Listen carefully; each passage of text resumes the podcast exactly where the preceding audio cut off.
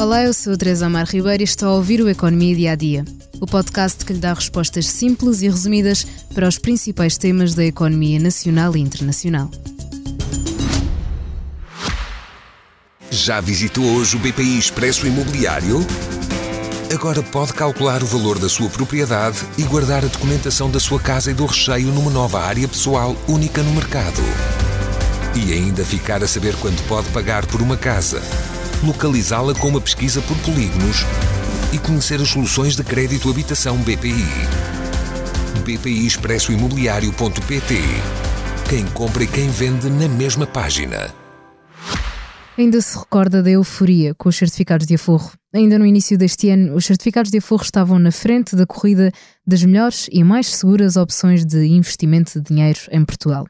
Por causa da adesão em força aos certificados da série E, esse produto acabou por encarecer os custos de financiamento do Estado português. Por isso, o governo lançou, em junho, a nova série F, que paga menos a quem investe.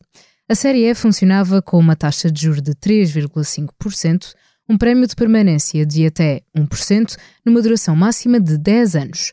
Já na nova série F, a taxa máxima é de 2,5%. Aqui acresce um prémio de permanência que pode ir até aos 1,75%, num prazo máximo de investimento de 15 anos. Com a nova série em vigor, os investimentos nos certificados de aforro abrandaram. Em vigor há seis meses, os novos certificados de aforro estão cada vez menos interessantes.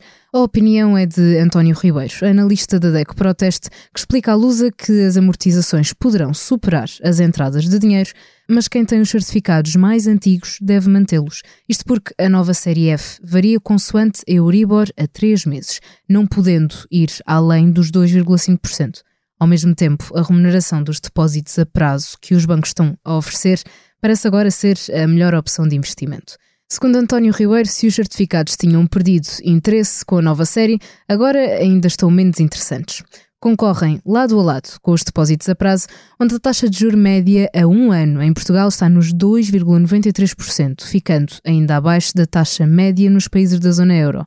No entanto, são cinco os bancos que pagam taxas de remuneração brutas de pelo menos 3,5% nos depósitos a prazo a um ano. Falamos do BCP, BPI, Banco Montepio, Crédito Agrícola e Open Bank. Remuneram não só acima da média praticada em Portugal, mas também da zona euro. Até agora, os depósitos a seis meses têm sido mais generosos do que os depósitos a um e dois anos. E por isto, como soluções de poupança de curto prazo, os depósitos acabam por ser mais vantajosos do que os certificados de aforro. Os bancos estão confortáveis com a liquidez que alcançaram e depois de uma fase de queda nos depósitos, no último mês verificou-se um movimento de subida do dinheiro colocado a prazo pelos clientes. Entretanto, o Banco de Portugal já recomendou que os bancos devem ser cautelosos para não darem um passo maior do que a perna. O episódio do Economia Dia a Dia chegou agora ao fim, mas continua a ouvir os podcasts do Expresso e da SIC como Coisa que não edifica nem destrói, podcast de Ricardo Araújo Pereira, que discorre chatamente sobre sepulturas hilariantes. No fim, conversa com a professora Maria Sequeira Mendes sobre um senhor de colãs que fala com uma caveira. Rir da morte, epitáfios famosos e o humor de Shakespeare. Obrigada por estar desse lado. Se tem questões ou dúvidas que gostaria de ver explicadas no Economia Dia a Dia, envie um e-mail para tearribeiros.express.empresa.pt. Voltamos amanhã com mais novidades económicas. Já visitou hoje o BPI Expresso Imobiliário? Agora pode calcular o valor da sua propriedade e guardar a documentação da sua casa e do recheio numa nova área pessoal única no mercado. E ainda ficar a saber quanto pode pagar por uma casa, localizá-la com uma pesquisa por polígonos e conhecer as soluções de crédito habitação BPI.